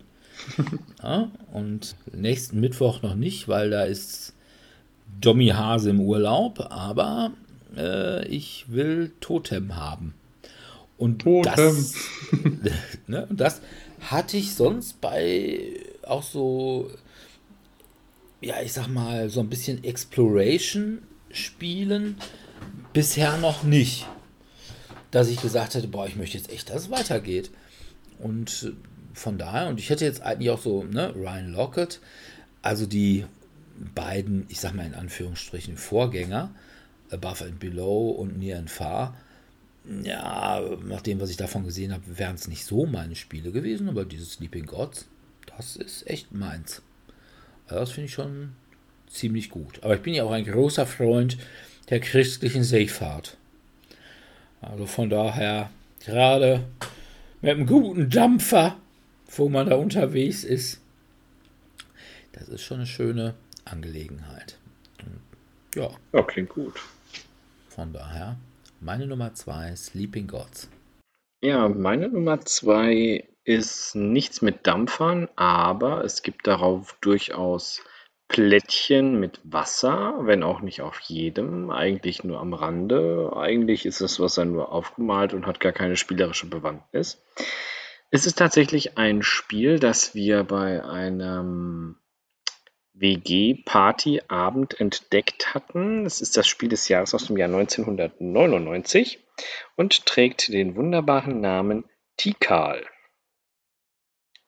Und bei Tikal geht es inhaltlich darum, wir sind alle quasi, ja, wie soll ich sagen, Mitglieder von verschiedenen Stämmen und versuchen immer möglichst schnell einen möglichst hohen Tempel zu bauen, und jeder hat eben nur eine bestimmte Anzahl von Püppchen, die er bewegen kann und entwickeln kann. Und man muss sich halt immer genau überlegen, möchte ich jetzt unbedingt noch einen weiteren Tempel einnehmen. Es ist so ein bisschen in Richtung, ja, hier so, so Area Control, würde ich schon fast sagen. Ein bisschen Exploring und dann gibt es halt Punkte und dann macht der Vulkan irgendwelche Dinge. Ich habe es auf Platz 2 gepackt weil ich es sehr schön ausbalanciert fand. Also man kann auch spät noch relativ viele Punkte krallen und es ist sehr abwechslungsreich dadurch, dass es eben ähnlich dem Design von Siedler diese Rautenplättchen hat, die dann eben so umgedreht werden. Und ja, und es war witzig. Es war wirklich witzig, das nach langer Zeit einfach mal wieder zu spielen. Meine Damen und Herren, an dieser Stelle eine kurze Zwischenmeldung. Das ist jetzt zum Thema Abenteuerthema auf Eurogame geklatscht. Falls Sie an dieser Stelle noch die Ruinen von Arnak erwarten, können Sie schon mal auf das Ende dieser Folge spulen, weil ich glaube, das wird dann hoffentlich nicht noch vorkommen. Tja, man weiß es nicht. Nee, also Leider ich, nicht, weil ich es nicht gespielt habe. Nein, also ich meine, ich mag Tikal. Also ich habe Ruin von Arnak auch nicht gespielt, aber Tikal habe ich gespielt und ich hatte Spaß, war okay. Aber es ist natürlich ganz klassisch, wie Dirk schon sagte, ein Eurogame. Das muss ich zugeben. Aber vielleicht kann Dominik ja das Ruder rumreißen. Ja, meine Nummer zwei wurde im Grunde genommen schon von Dirk angekündigt. Es ist nämlich auch ein Spiel von Ryan Luckett, aber nicht Sleeping Gods. Das liegt Wahrscheinlich aber nicht daran, dass es das bessere Spiel ist, oder zumindest bin ich mir da eben noch nicht sicher, so einfach daran, dass wir jetzt Sleeping Gods noch so wenig gespielt haben. Also wir sind ja kaum, sind gerade so über das Tutorial hinaus und ich würde halt gerne da noch ein bisschen mehr spielen. Deswegen habe ich mich jetzt für diese Liste doch noch mal für Nah und Fern oder Near and Far auf Englisch entschieden. Dabei spielt man Wanderer, die versuchen, die letzte Ruine zu finden, die einen alle Wünsche erfüllen möchte, die das Herz begehren. Also und, im Wesentlichen so eine Marke für einen Wanderstock. Genau. Ja? Das auf jeden Fall. Und natürlich äh, die Lampe und Genie und sowas gibt bestimmt auch. Aber man sammelt da eben Leute um sich, die einem dabei unterstützen, diese Ruine zu finden. Im Gegensatz zu Sleeping Gods ist es nicht kooperativ, das heißt, man spielt schon gegeneinander und muss dann gucken, wer schafft es wohin zuerst, wer kann welches Abenteuer erleben. Es hat aber eben auch dieses Ringbuch, das heißt, man sieht das Buch und schaut sich dann an, oh, wo möchte ich als nächstes hin? Was sieht interessant aus? Wo könnte meine Story weitergehen? Und wo finde ich noch ein paar Ressourcen? weil es ist für mich, glaube ich, noch ein bisschen stärker als bei Sleeping God ist es halt auch noch ein recht starkes Eurogame neben dem Story-basierten. Also man hat auch ein bisschen Dice-Rolling, aber auch ein bisschen Narratives eben entdecken, aber auch Card-Drafting dabei und diese Sachen machen das Spiel halt sehr Euro-mäßig indem man nochmals was aufbaut und eben seine Gruppe verstärkt und dann sich erst in die Abenteuer stürzt. Aber ich fand, das fand es sehr schön. Ich habe es auch nicht so weit gespielt, leider. Es fehlt einfach die Gruppen und Corona hat natürlich jetzt nicht dazu weitergeholfen, dass man eben diese Story weiterspielt. Ist es auch eben das, was eben sowohl das Problem, was Nian Fa, auch Sleeping Gods und inzwischen für mich viele andere Spiele haben. Kampagnenspiele sind für mich sehr schwierig geworden weil ich schaffe es zu selten, mit der gleichen Gruppe regelmäßig zu spielen. Eigentlich hätten wir das jetzt in der Corona-Zeit relativ häufig hingekriegt. Wobei da immer mal wieder jemand dazukommt und wieder weggeht. Ne? Aber ansonsten haben wir es da dann mal geschafft, relativ viel häufig ich, Martin und Dirk zusammen zu spielen, aber dann hätten wir häufiger mal Dirk oder Mira dann mit reinbringen müssen. das ist richtig. Wobei jetzt einmal zum Beispiel bei Sleeping Gods wird das ja ohne Wird das passen, ja, ja. Aber halt bei nah und fern wird es, glaube ich, schwieriger werden, weil man halt ja dann doch ein bisschen gegeneinander spielt und dann schon Sachen gesammelt hat, ja. mit denen man dann weiterspielen kann. Aber prinzipiell ein gutes Story-Spiel und gutes Exploring-Spiel wie gesagt, wenn man halt noch so mit den Eurogame-Mechaniken zurechtkommt. Ne? Also wenn man jetzt so ein Mary Thrash, also Fortune Glory, ist das hier nicht. ja gut, das ist richtig. Wobei ich sag mal, so ein bisschen Eurogame-Mechaniken hast du Hat bei Sleeping Gods ja auch, auch noch, ja. dadurch, dass du eben diese Schiffsphase hast. Ja. Wo du dann quasi ja immer eine Aktion Working Place, Working Place, ja, mäßig. Ja. ja. Und wo du halt auch Ressourcen sammelst, ein bisschen, ne? mit denen du dann haushalten musst. Ja. Aber genau. ja, wie gesagt, Ryan Luckett macht schöne Spiele. Leider komme ich nicht immer dazu, weil gerade bei diesen storybasierten Spielen, diese Kampagnensachen, ist halt schwierig, immer regelmäßig auf den Tisch zu bekommen. Wobei ich sagen würde, mit diesem macht schöne Spiele, ähm, es gibt ja wirklich viele Leute, die sagen, boah, also irgendwie das Artwork von Ryan Lockett, das ist so super, weil das macht er ja auch alles selbst und so. Also das Artwork von Ryan Lockett finde ich gerade mal nicht so gut. Ich finde es okay, aber es ist sehr ähm, distinkt. Also man erkennt immer sofort, wenn man ein Ryan Lockett-Spiel in der Hand hat, finde ich. Das ist wohl richtig. Aber ich finde, es sieht immer so ein bisschen aus wie, ja, wie das, was früher, zumindest in meiner Zeit, kleine Mädchen in ihr Schulheft in einer langweiligen Stunde Deutschleistung gemalt haben. Aber dafür konnten die dann auf jeden Fall doch ganz, schon ganz gut malen. Also es wäre besser als das, was ich jetzt hätte malen können. Ja, ja, so malen ist jetzt auch nicht so meine Stärke, ne? Ah, ihr seid ja auch beide vollkommen linkshändig beide. das ist äh, richtig, ja. Na gut. Okay. Meine Nummer 1 ist eigentlich wieder bei mir gemogelt, weil es sind eigentlich zwei Spiele, die aber eigentlich ziemlich ähnlich sind, wo ich sage, ja, pff, nehmt halt eins von beiden. Heutzutage muss man leider sagen, nehmt das, wo er noch drankommt. Und zwar ist es das Spiel, wo ich dran gedacht habe, als Dominik gerade von Diamant gesprochen hat, weil ich sag mal, von der Story ist das sehr ähnlich.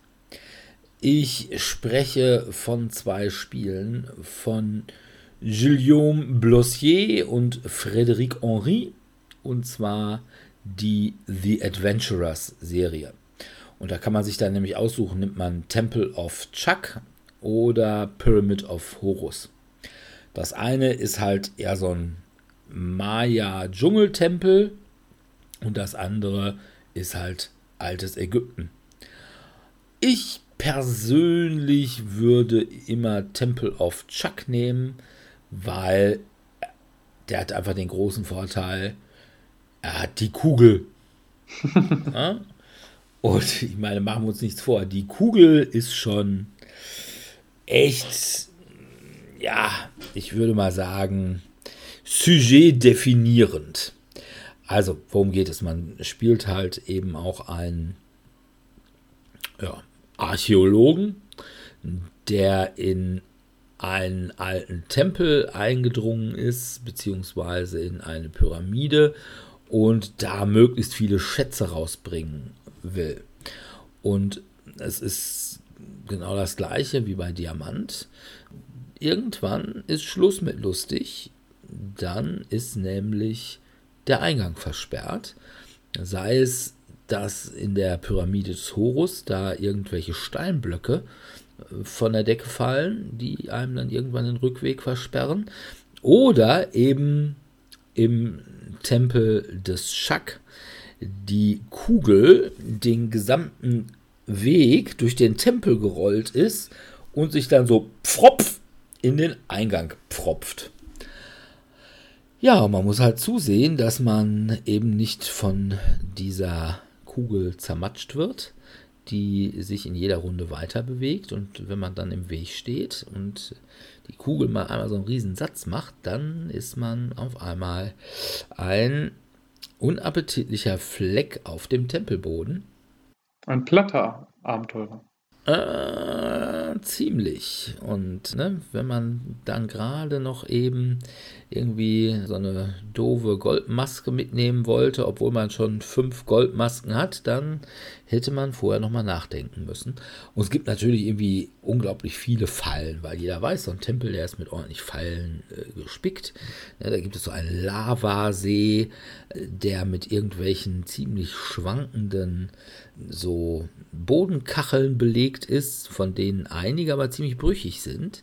Und wenn man jetzt vorher in der Galerie die ja, ich sag mal, mysteriösen Schriftzeichen ordentlich gelesen hat, dann weiß man, welche Kacheln einigermaßen stabil sind und welche nicht.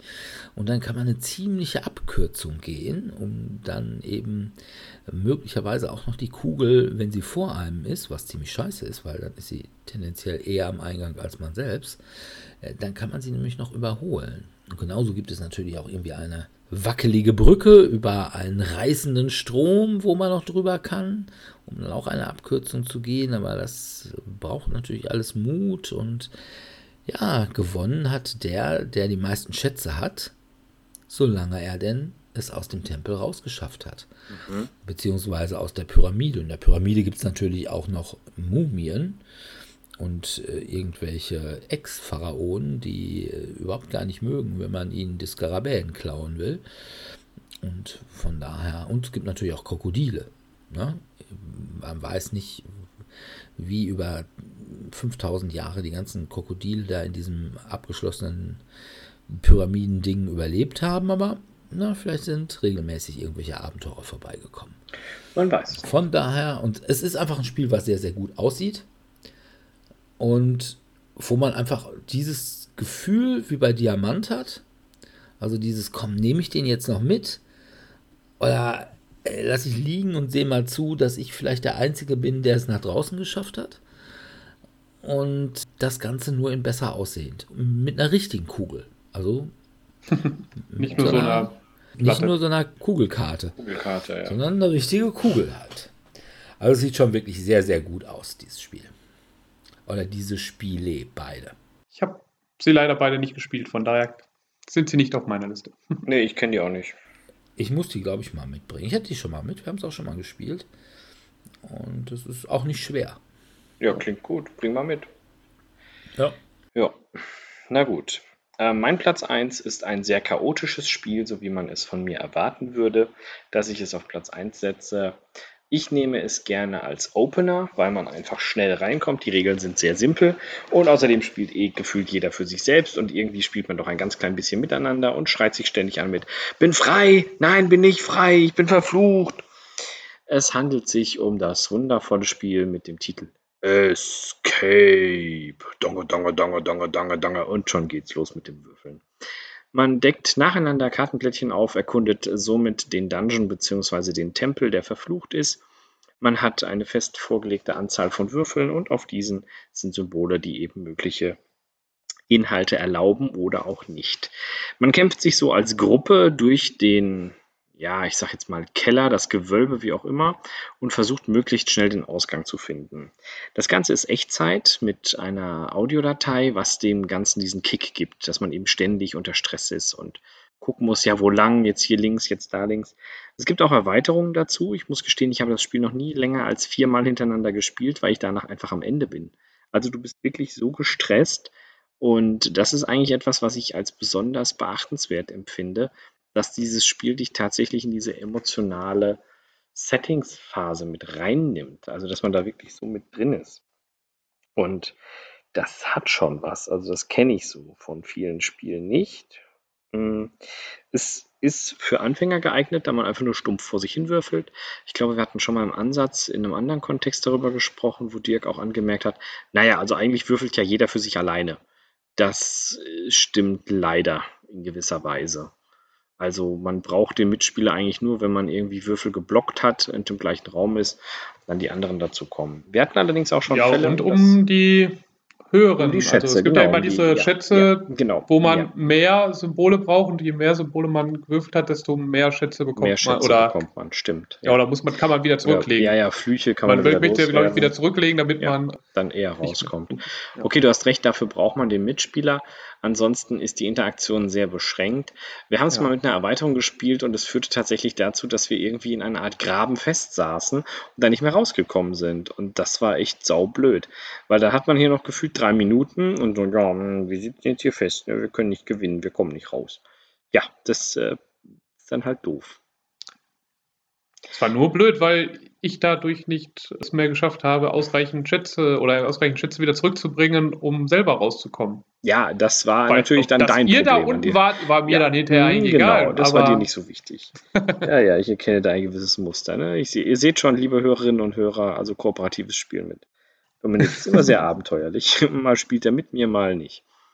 Ja, ich habe es auf Platz 1 gepackt, weil ich es tatsächlich besitze. Also von diesen ganzen Spielen, die ich heute genannt habe, gehört mir nur Robinson Crusoe und Escape.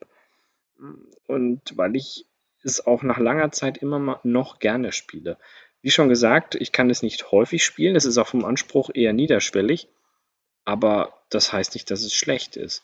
Und es war tatsächlich auch eines der ersten, die ich unter diesem zeitlichen Druckaspekt kennengelernt habe. Ich boykottiere aber weitere Add-ons davon, weil die HändlerInnen am Stand nicht sehr kooperativ waren und höflich, als ich um irgendwelche Pakete gefeilscht habe, was mich dann dazu brachte, dass ich gesagt habe, nö, dann kaufe ich halt gar keins davon, dann lasse ich es dabei. Ich habe genug Spaß mit dem Basisspiel. Ja, ist das nicht auch von Queen? Es kann sein, ich ja, müsste mal das schauen. ist auch von Queen. Ja, Also wahrscheinlich. meiner Meinung nach das beste Queen-Spiel, was ich zumindest kenne. Was ich Was aber vieles viel erklärt, Ja. was die Händler am Stand angeht. Ja, es war echt schlimm. Also die haben da wirklich gefühlt, ich möchte jetzt Händler nicht schlecht reden, und aber ich sag mal, verhandeln heißt, man geht aufeinander zu. Und nicht, das kostet so und so viel. Ja, wenn ich fünf davon nehme, ja, das kostet so und so viel mal fünf. Denke ich mir. Okay, danke fürs Gespräch. Das, äh, War das denn direkt bei Queen oder war das bei irgendeinem. nee, es war tatsächlich bei Queen vor Ort. Die haben irgend so einen riesen Bundle gemacht und es war nicht sehr angenehm. Und dann habe ich halt gesagt, okay, wenn ihr da so drauf beharrt auf eure drei Euro und mir nicht mal eine Tüte schenken wollt, dann danke, dann lasse ich es. Entweder ihr verdient jetzt an mir was oder nicht. Ja, gut, so ist Queen. Ja, das so ist ist da kein Bug, sondern ein Feature. Tja. Tja, mal gucken. Dominik, hau raus. Ja gut, Ja, meine. ist relativ einfach, ne? ja. Es wurde ja auch schon auf jeden Fall genannt. Ja, haben wir gerade quasi soeben drüber gesprochen. Nee, nicht soeben. Ach so. Also- Sondern Sebastian fand es nicht so gut, weil es ihm zu schwer war. Ach was. Dann weiß ich es nicht. Ich hätte jetzt bei dir auch Escape gedacht. Nee. Nee, Escape war auf meiner Shortlist. Ich hatte ja dann auch noch ein paar andere auf meiner Shortlist. Ich hatte noch die vergessene Stadt auf meiner Shortlist. Fireball Island hatte ich auf meiner Shortlist. Lost Cities, ja. Also ich mag das Spiel, aber es hat halt thematisch Gar nichts halt, damit zu tun. Ja. Das hat, äh, außer den. Bildern auf Karte. Ja. Ja, es geht um Robinson Crusoe. Ah, ja. Vielleicht dass sollte ich es Dirk einfach das mal mit nicht dir mag. spielen. Ja, mit mir kannst du es gerne spielen. Ich habe es auch ein, zwei Mal schon gewonnen, wobei ich habe es einmal als Solo und einmal zu zweit oder zu dritt, ich glaube zu zweit gewonnen. Ich glaube, wir haben es noch nie in einer größeren Gruppe geschafft. Aber ich versuche es gerne nochmal. Also ich mag es sehr. Ich weiß, dass Dirk es überhaupt nicht mögen würde, weil da muss man ja wieder viel craften. Man muss dann irgendwelche Speere, irgendwelche Waffen, irgendwelche Unterkünfte craften, aber eben auch entdecken und hoffen, dass man entweder Glück hat oder langsam untergehen. Nämlich, man hat immer zwei Steine pro Charakter und kann immer jeden Tag zwei Aufgaben machen. Dann muss man aber würfeln und hoffen, dass es klappt. Und wenn es nicht klappt, ist es meistens richtig schlecht, weil dann passiert nochmal was Böses. Oder eben, man macht etwas sehr gewissenhaft, dann hat man es sicher, aber kommt natürlich nicht wirklich voran. Und Zeit ist da doch von der Essenz bei diesem Spiel. Wenn man eben von der Insel runter möchte, ich glaube, das Szenario, das habe ich, glaube ich, zumindest zweimal schon geschafft. Ich glaube, die anderen Szenarien, also mit den Vulkanen und da, wo man eine Frau, glaube ich, retten muss, die habe ich bisher, glaube ich, nicht geschafft. Aber ich finde das halt eben noch ganz angenehm, dass es eben unabhängige Adventures sind. Das heißt, ich muss jetzt nicht es dreimal versuchen, bis ich es zum ersten Mal geschafft habe, um danach das nächste Adventure zu spielen, sondern ich kann einfach mir jedes Mal aussuchen, auf welches Abenteuer ich Lust habe, ob ich jetzt einfach nur Hilfe suche und ein Signalfeuer zur richtigen Zeit machen muss, wenn ein Schiff vorbeikommt, oder ob ich eben ein Exorzist auf einer verfluchten Insel sein möchte, der nochmal irgendwie sein Glück versucht, da was zu erreichen durch das Wiederbeleben von toten Leuten. Das ist jeweils unterschiedlich, aber es gibt auch noch dort eine Kampagne, meine ich, die Fahrt der Beagle, die habe ich aber nie gespielt, obwohl ich sie bei mir im Schrank habe. Lustigerweise, weil ich jetzt gerade bei meinen Eltern bin, ist es jetzt auch gerade hinter mir in meinem Schrank, obwohl das Hauptspiel bei mir in Dortmund ist. Das sagt schon Okay. viel darüber hinaus, dass ich nicht vorhabe, die Kampagne in naher Zukunft zu spielen, weil ich schaffe es einfach nicht, Kampagnenspiele vernünftig durchzuziehen. Aber mir macht es sehr viel Spaß. Ich mag auch diese Kartenmechanik, weil man kann dann eben was aufdecken und dann muss man sich für etwas entscheiden und es kann dann dazu führen, dass man eine Karte nochmal ins Deck packen muss und es könnte dann noch etwas viel Schlimmeres vorkommen. So nach dem Motto, ja, das wird schon nicht wieder auftauchen. Kümmern wir uns dann drum, wenn es dann imminent wird. Obwohl es vielleicht doch besser wäre, so den kleinen Schaden jetzt sofort zu nehmen. Naja, aber ich mag's und finde die Story, die dann ein bisschen sich daraus bildet, auch sehr nett. Von daher, Robinson Crusoe meine Nummer 1. Okay.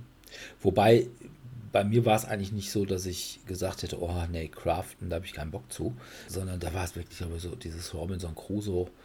Ich glaube, da bin ich irgendwann, glaube ich, in der sechsten oder siebten Klasse nachhaltig traumatisiert worden. Als du das Buch lesen musstest? Als wir das Buch von Defoe gelesen haben im Englischunterricht.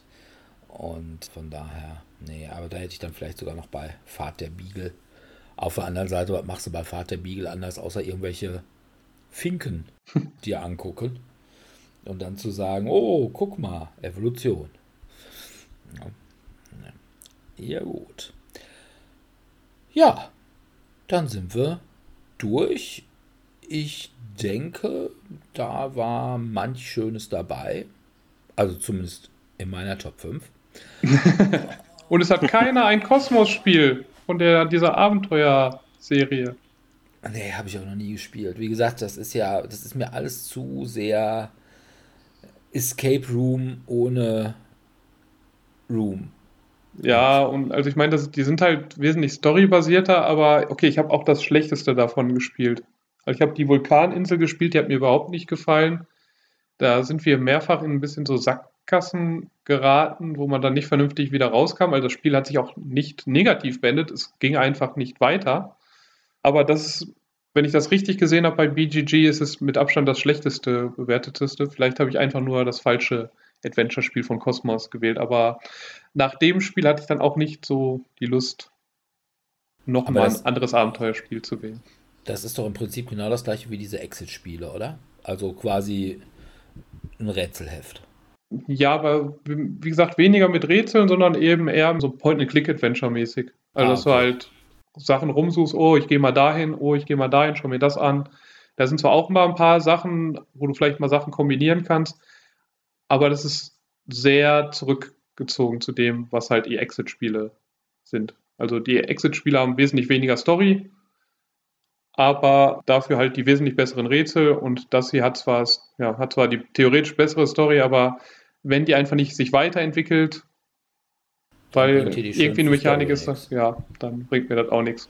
Ja, na gut. Ja gut, dann machen wir hier den Sack zu und bedanken uns wieder bei all unseren Zuhörern fürs Zuhören. In zwei Wochen haben wir eine Folge, wo wir uns vorher alle ordentlich eingrooven müssen, was das Sprechen angeht. Arg. Da haben wir nämlich mit den Biradenspielen zu tun nämlich unsere Top 5 der allerbesten Piratenspiele. Also wir werden keinen Kreis berechnen, ne? Man munkelt, ansonsten müssen wir eben Piraten. Ja, ja, Das, wird ja das, das wird das Problem werden. Wenn wir dann wieder auf 4 kommen, dann, ah, okay. dann schlage ich wieder die Hände über den Kopf zusammen. Na gut. Da, du darfst nächste Folge nochmal lachen, wenn du in zwei Wochen den Witz verstanden hast. Ne, ich habe ihn jetzt schon verstanden, tatsächlich. Ah. Aber es sind halt so Mathematikerwitze. Ne? Ja. ja, nicht wirklich lustig. Über die lachen Leute, die sonst auch Feldspiele spielen. Ja, reicht doch. Ja, ja. Nee, supi. Ja, gut. Okay. Aber was das sein wird, das äh, erfahren wir dann in zwei Wochen. Und wer mit uns zwischendurch spielen will, der ja, im Moment ist es immer noch nicht so, dass wir live spielen im Tellurien. Ich denke aber, wir sind immer noch kurz davor, dass wir da mal mittwochs und donnerstags im Wechsel, vielleicht auch nicht mehr im Wechsel, sondern nur noch mittwochs oder nur noch donnerstags, muss man mal gucken, wie man das macht. Und es wird wohl im Anfang auch nur für Geimpfte und Genesene sein, aber meine Güte, wer ist das nicht? Ja. Jeder, der und sich impfen lassen möchte, sollte langsam geimpft worden sein. sein. Ne? Genau. Und dann muss man sagen, wenn man das nicht will, ja, dann heißt es dann aber auch zu Recht, du kommst hier nicht hin. Ja, wie gesagt, im Tellurien, Dortmund-Eichlinghofen.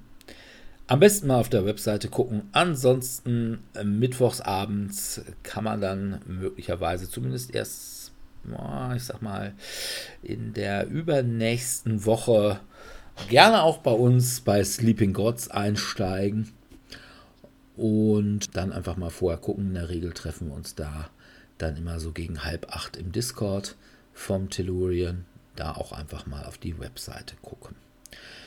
Wie es im Cabaret Queue am ersten Dienstag im Monat aussieht, wissen wir noch nicht. Wir haben noch immer noch keinen erreicht. Und ja, ansonsten theoretisch auch jeden ersten Dienstag im Monat im Cabaret Queue, wenn sich die Lage denn mal wieder irgendwann normalisiert haben sollte. Ansonsten wäre es schön, wenn ihr uns auf Facebook liked, auf iTunes mit Sternen überhäuft, auf Spotify Dinge mit uns tut, mit denen ihr uns eure Liebe spüren lasst und ansonsten auch kommentiert und ja, einfach immer nur überall unser Lobpreis singt. Ja, dann würden wir uns freuen, wenn wir euch auch in zwei Wochen wieder dabei hätten. Und bis dahin verbleiben wir mit einem freundlichen Tschüss. Ciao, ciao. Tschüss.